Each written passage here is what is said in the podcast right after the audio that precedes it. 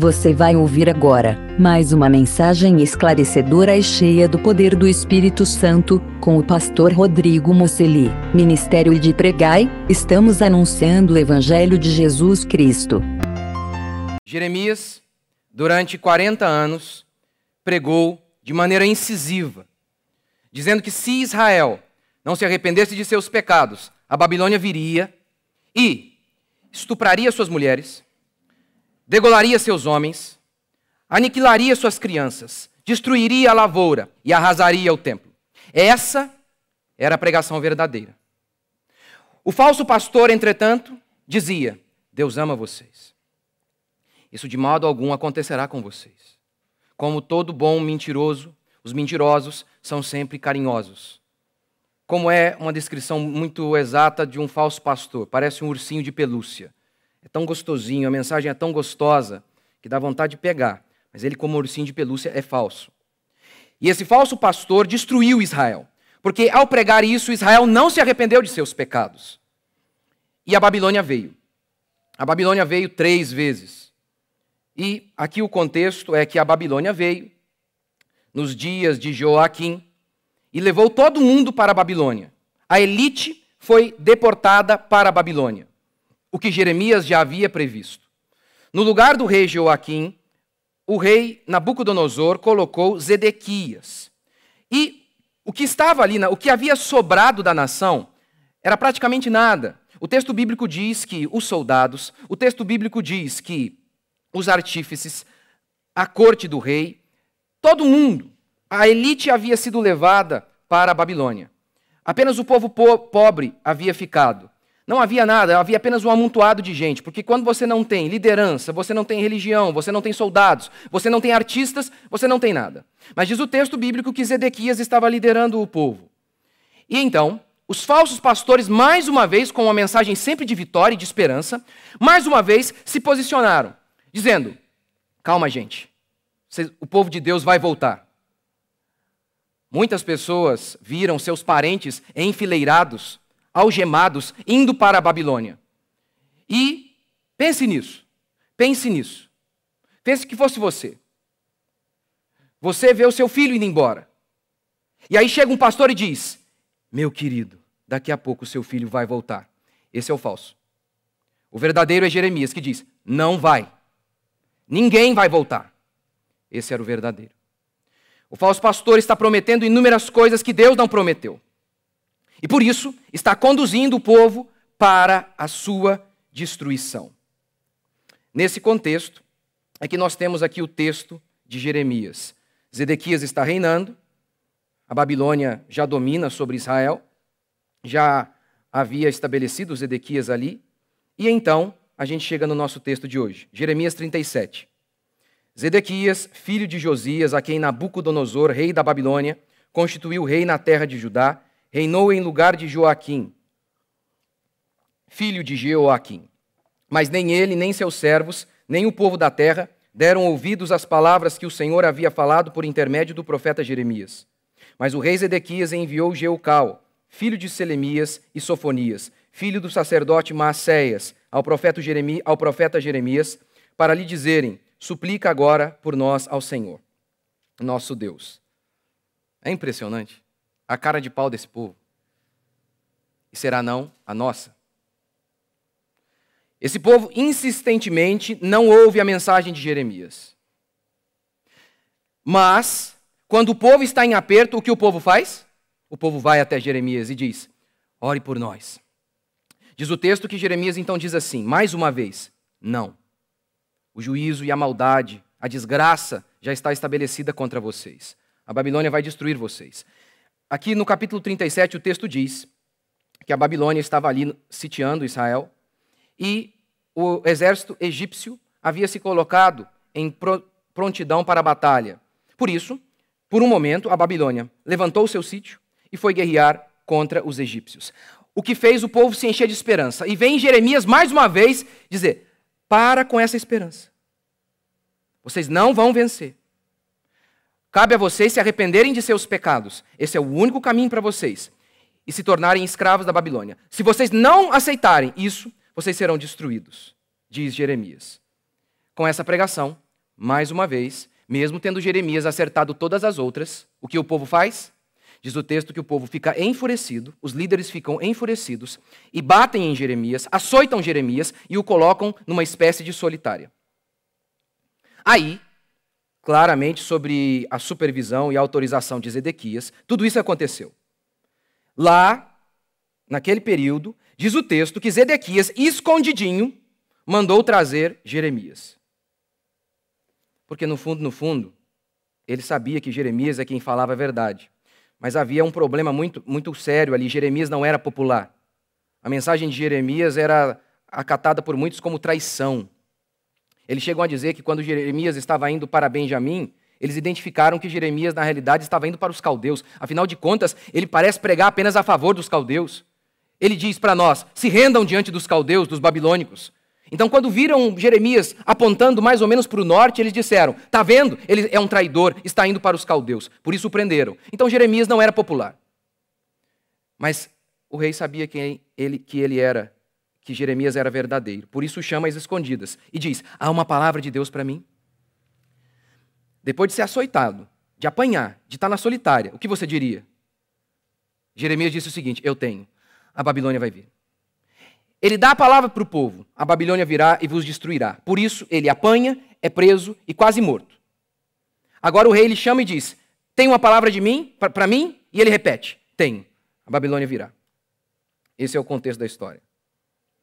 Eu quero falar hoje sobre como muitas vezes as pessoas estão carregadas, munidas de fé e completamente perdidas. Perdidas. É impressionante como que o falso pastor tem o dom de elevar a moral das pessoas.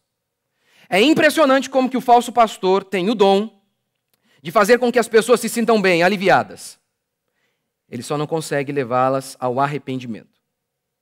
As pessoas estão em busca de alívio ao invés de buscarem a verdade. E é por isso que elas encontram apenas o infortúnio e a desgraça. Busque a verdade como Jeremias, mesmo ao preço de apanhar e ser jogado em uma prisão. E encontre, em meio aos sofrimentos, alegria e gozo.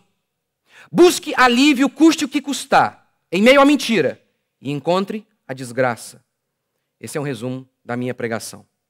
Primeiro, um povo que gosta da mentira.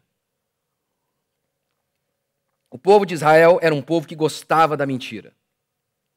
Os falsos pastores disseram: A Babilônia não virá, Deus ama vocês. Jeremias disse sistematicamente: Do norte o perigo virá. As profecias de Jeremias se cumpriram uma a uma. A Babilônia veio. Na Ananias, Jeremias havia profetizado que Ananias ia morrer no ano em que Jeremias mentiu e fez uma profecia errada em relação a Israel. Jeremias disse: Você vai morrer este ano. Aconteceu. Uma a uma as profecias de Jeremias se cumpriram. Uma a uma as profecias dos falsos pastores, dos falsos profetas que só pregavam sobre consolo e amor, caíram por terra. E mesmo assim, o povo continuava a acreditar nos falsos pastores. Neste contexto aqui, mais uma vez o povo acredita. Porque Jeremias diz: se arrependam, não façam isso. Não confrontem a Babilônia, se humilhem. Esse é o destino de vocês agora. E o que eles fizeram? Eles acreditaram nos falsos pastores. E é, isso aqui é impressionante. É impressionante. Jeremias chega a dizer aqui no Salmo, aqui no capítulo 37, onde estão os teus profetas? Eles diziam que Babilônia não viria. A Babilônia veio. E vocês ainda vão continuar acreditando neles? Então, veja aqui, seguindo o silogismo do pai da lógica, Aristóteles. Duas preposições e uma conclusão. Primeira, primeira preposição. Os profetas disseram: a Babilônia não virá. Segunda, a Babilônia veio. Terceira, a dedução lógica: os pastores são falsos. Você nem precisa estudar Aristóteles.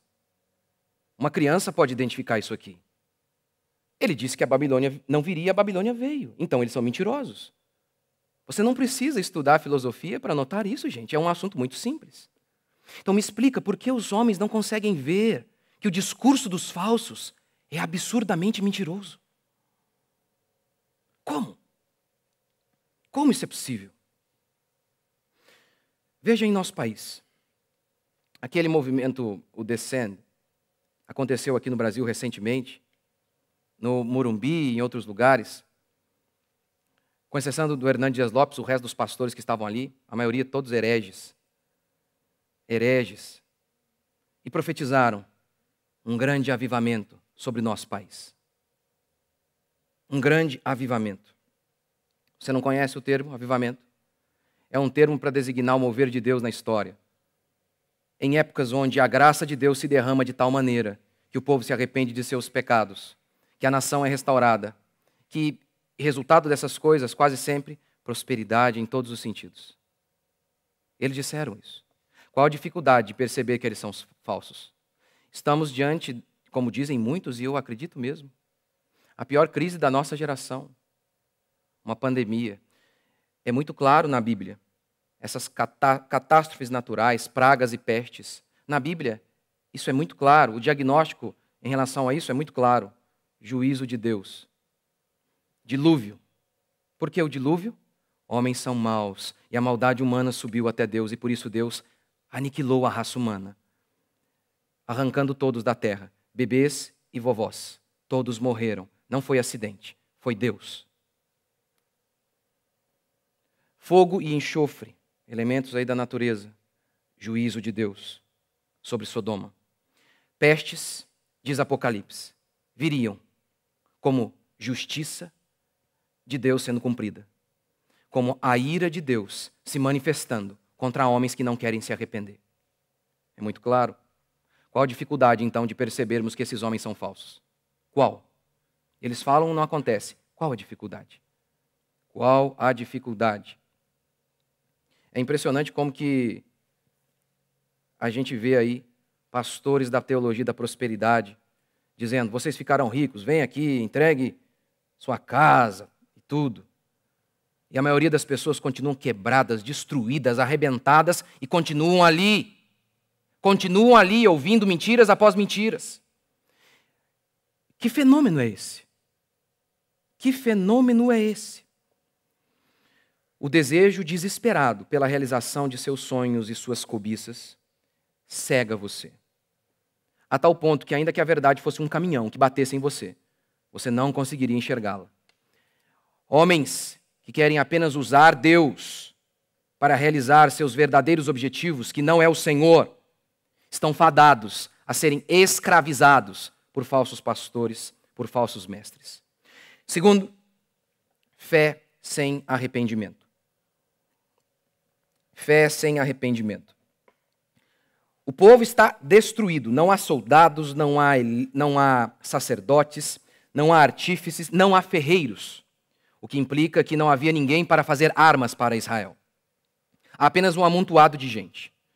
Um pastor chega e diz: Não desanimem, nós vamos vencer a Babilônia. E o povo creu. Gente, você consegue perceber isso? Uma nação totalmente arrasada, acreditando que poderia destruir a maior superpotência mundial da época. Seria quase tipo assim um Haiti, naquela fase totalmente destruída, dizendo: Nós cremos, podemos vencer os Estados Unidos. É de uma fé absurda. Veja, veja o tamanho da fé que o, falso, que o falso pastor gera nos homens. É uma coisa absurda. Impressionante como que eles geram ânimo, nas pessoas. Ah, os falsos acusaram Jeremias de estar trazendo desânimo ao povo. A pregação dele era muito negativa. É impressionante como que os falsos pastores conseguem elevar a autoestima das pessoas. Gerar fé para coisas fenomenais. Só não geram arrependimento. Esses crentes possuem fé para ver o mar vermelho se abrir e se rasgar. Eles só não têm fé para rasgar os corações e se arrepender de seus pecados. Possuem fé para ver inimigos maiores do que eles no chão. Eles só não possuem fé para que eles mesmos fiquem no chão e se arrependam de seus pecados. O negócio hoje é fazer você se sentir bem. O falso pastor mais tradicional queria elevar a sua conta bancária. O falso pastor moderninho quer elevar a sua autoestima.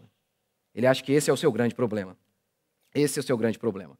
Fazer com que você se sinta um, sinta um vencedor. Você pode vencer a Babilônia e qualquer coisa. É só esse o foco deles. E por isso, nesse negócio, os clientes sempre são enganados.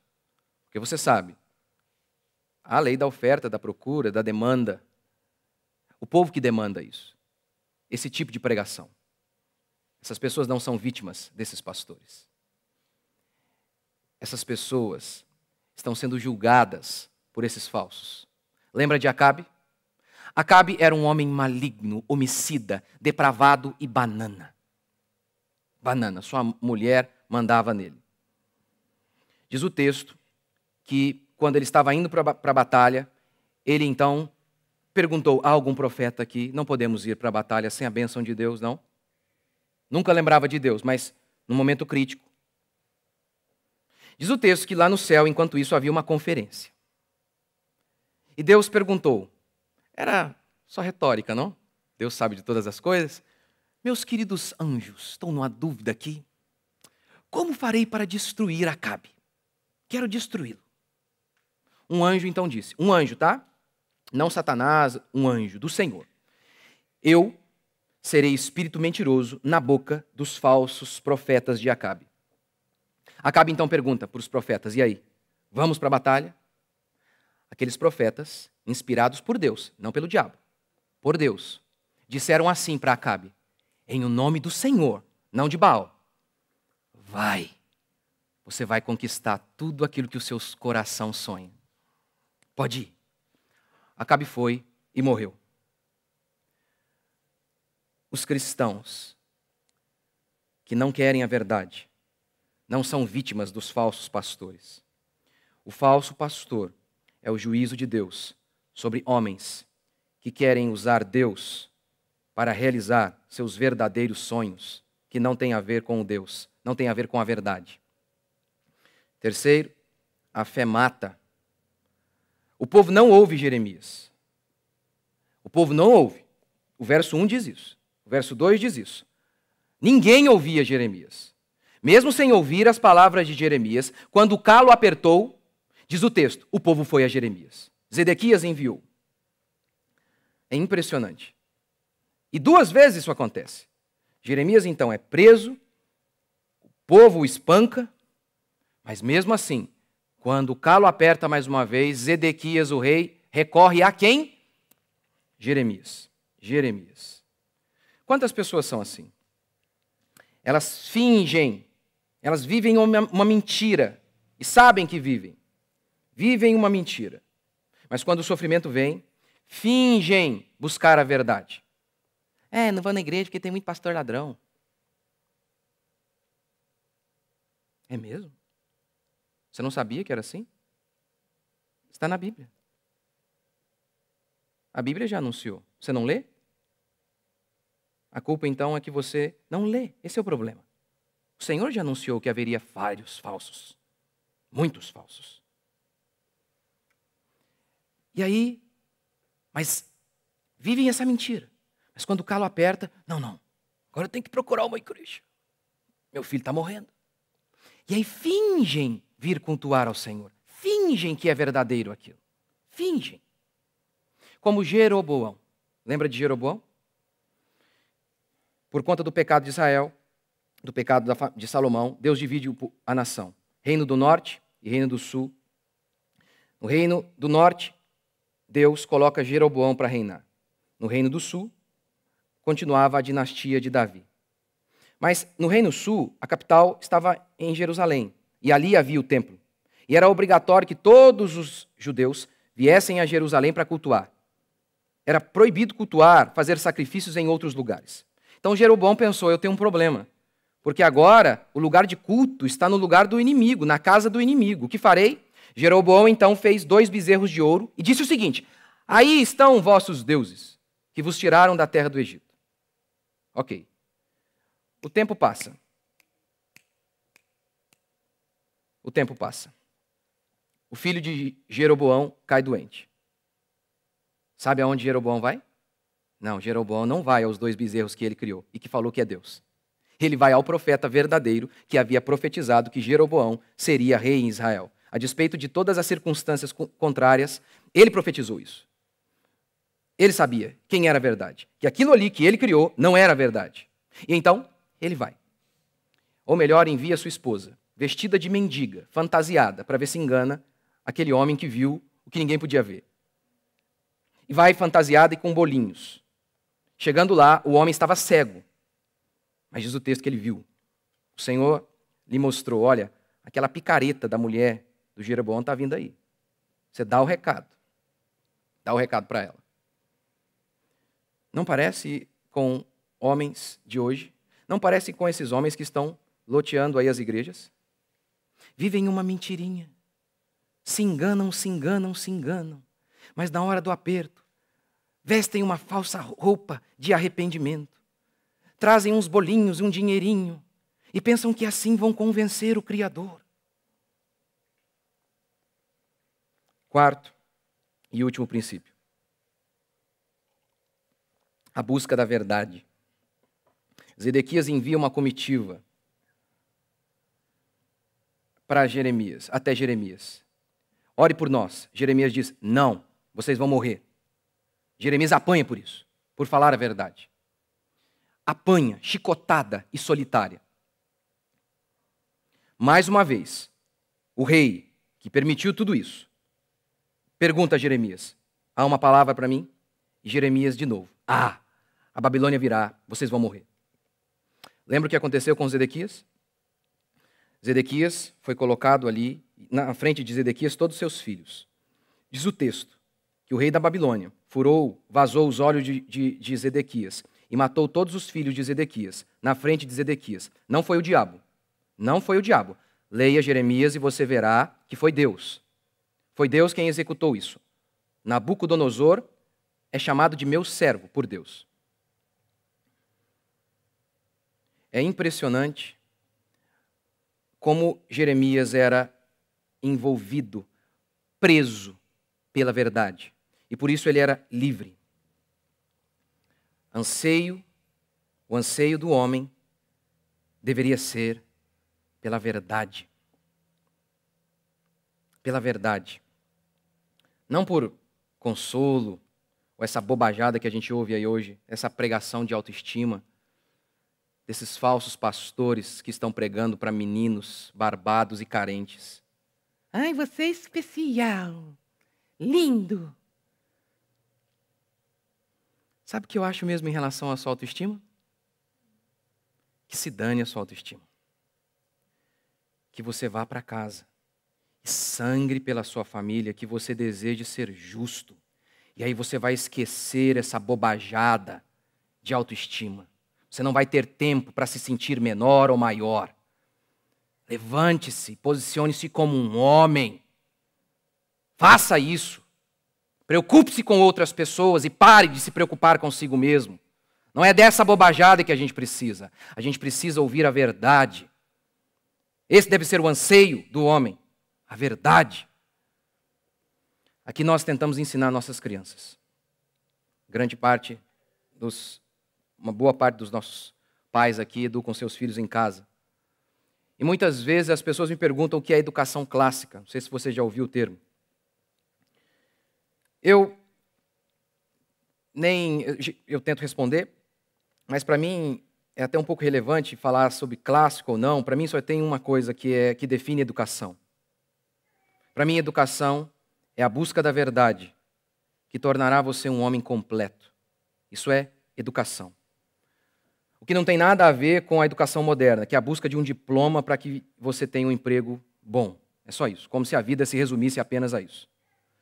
Mas essa minha definição de educação, com certeza, tem tudo a ver com aquilo que é chamado de educação clássica, que começa lá com, como muitos vão dizer, que começa com Sócrates, começa com Platão, começa com os filósofos gregos. Na época de Platão, havia os sofistas, os sofistas eram pessoas que poderiam defender que a grama é rosa no instante e defender que a grama é verde logo dois segundos depois. Eles não estavam preocupados com a verdade. Platão tinha ojeriza dessas pessoas. E Sócrates e Platão são quase uma coisa só. dizia que o objetivo da vida é buscar a verdade. No livro Fédon, que descreve, onde Platão descreve os últimos dias de vida de Sócrates, ele ecoa uma fala de Sócrates. O objetivo da vida é morrer.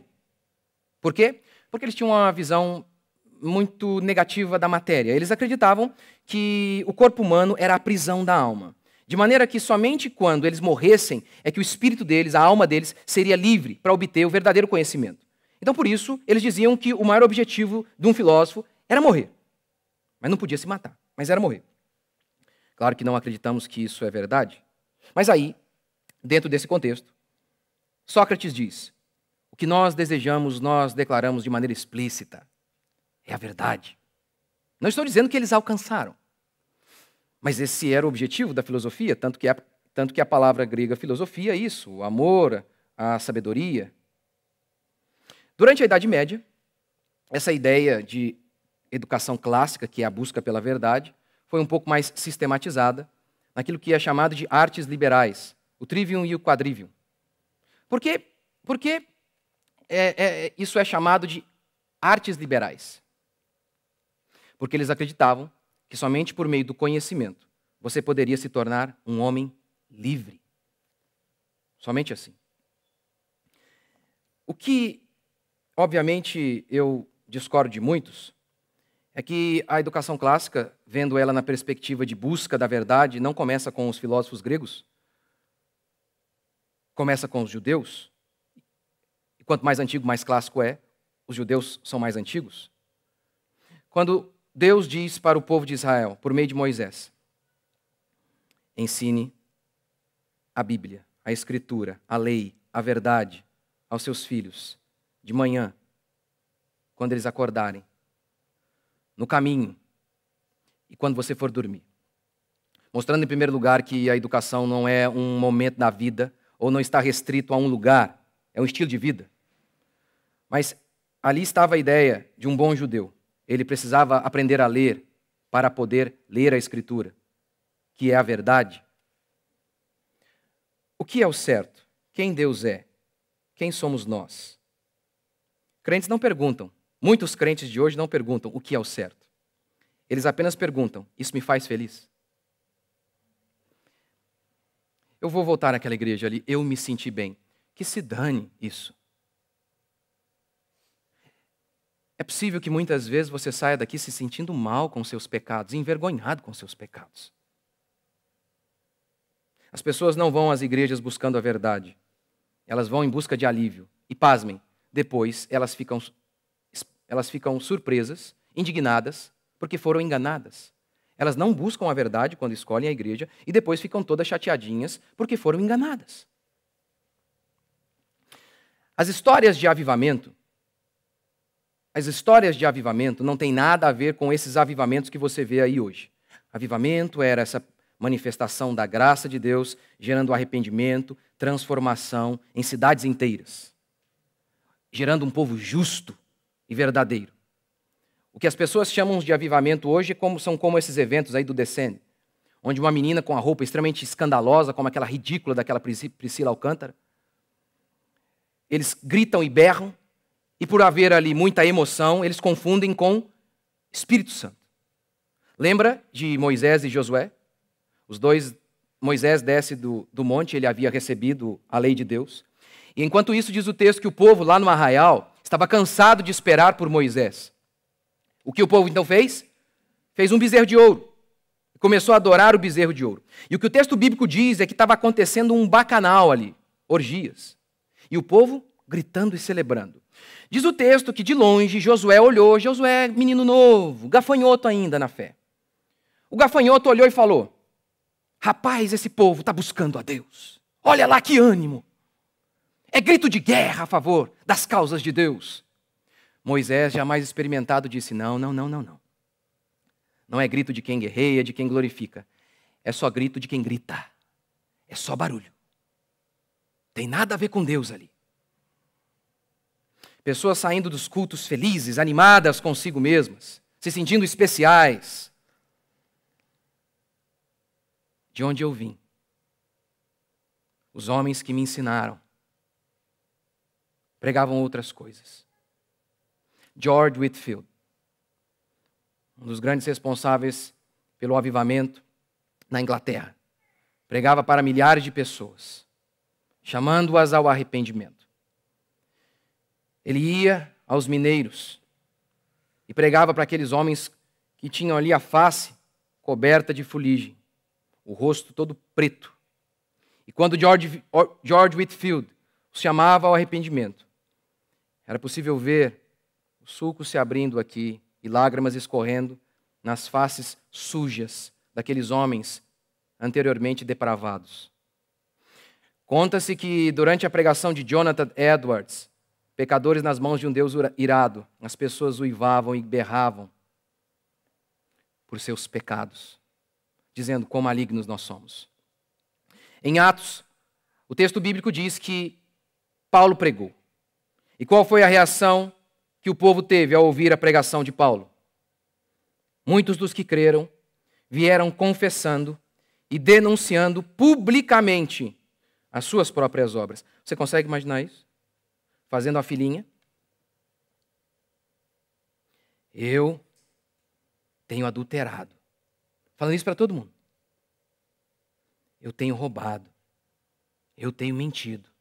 É bem diferente da pregação de hoje, não? da reação que acontece com as pessoas de hoje. Elas saem das pregações não denunciando suas obras, elas saem elogiando a si mesmas. Sou raridade, se o mundo ainda não viu quem eu sou, hum, sou demais. Denunciando. Quando eu era garoto, eu não lembro se eu li ou se eu ouvi. Se vocês estão aqui comigo há algum tempo, eu sempre tento dar referência do que eu falo, para que você possa investigar e atestar se aquilo que eu estou falando é verdade. Eu não lembro. Eu não lembro da referência, porque eu era muito criança. Mas mesmo assim eu vou contar essa história. Eu, quando era criança, ouvi a história de um avivamento em algum lugar, onde a pregação do Evangelho, a verdadeira e boa pregação do Evangelho, que diz: arrependei-vos, essa é a única verdadeira, gerou tamanha comoção no povo, que as pessoas começaram a ir para a cadeia e falar para o delegado: me prende, eu não mereço. Eu não mereço estar livre. Eu realmente não lembro onde eu li, mas eu nunca esqueci essa história porque eu, eu consigo identificá-la, pelo menos na minha vida. Eu comecei a ir para a igreja. Eu achava que eu era uma boa pessoa, trabalhador, rapazinho da paz. A única vez, só fui uma vez na balada, só. Só. E aí um dia comecei a ir para a igreja, comecei a ler a minha Bíblia. E um dia, depois do culto, acabou o culto, eu cheguei em casa, uma angústia. Eu era novinho, eu não conseguia explicar exatamente o que eu estava sentindo. Meu pai e minha mãe estavam na sala. E eu comecei a chorar meio, de maneira meio exagerada até. o que está acontecendo, menino? E eu comecei a dizer algumas coisas, eu não lembro exatamente, mas mais ou menos no seguinte, o tom era: Pai, mas eu não mereço viver. Na verdade, quem merece? Meu Deus, quão pecador eu sou. Meu pai também não conhecia o Evangelho plenamente. Eu não sabia o que estava acontecendo ali, mas anos depois, conhecendo melhor a definição da minha fé, o que estava acontecendo é que eu estava me convertendo. Porque a conversão é isso. É essa noção clara de que você é maligno, de que você não é digno de coisa alguma, de que você é réu do inferno, de que se Deus não vier ao seu encontro, você está perdido. E, portanto, o resultado desse evangelho é a justiça. Esse é o objetivo. Sermos justos. Como a Bíblia diz, que Deus nos preparou para as boas obras. Como Paulo diz, que nós fomos criados à imagem e semelhança de Deus, mas caímos. E o objetivo do Evangelho, do Espírito Santo, da obra de Deus, é nos restaurar a isso, a sermos a imagem e semelhança do nosso Deus, a desejarmos a justiça, a verdade, custe o que custar, custe o que custar. Esse deve ser o nosso anseio, e não essa bobajada de se preocupar em ser rico ou pobre. Não essa bobajada de dizer que você é especial ou não. Não isso. Isso é ridículo. Os homens de Deus estão preocupados se eles são verdadeiros, se eles são justos em relação aos seus semelhantes, à sua família, aos seus irmãos. Essa é a preocupação que domina a alma de um homem de Deus. E não saber se você é lindo ou feio, isso é ridículo. A pregação dos falsos era só sobre consolo, amor, e que Israel era especial. Por isso Israel foi destruído. A pregação de Jeremias e de todos os homens de Deus nos chamam ao arrependimento. E o arrependimento não é um momento na vida. O arrependimento é um estilo, da, é um estilo de vida para o cristão. Com certeza. Depois de 20 anos, mais de 20 anos de cristão, aquela concepção minha lá quando garoto de que eu era maligno, em nada diminuiu, apenas aumentou.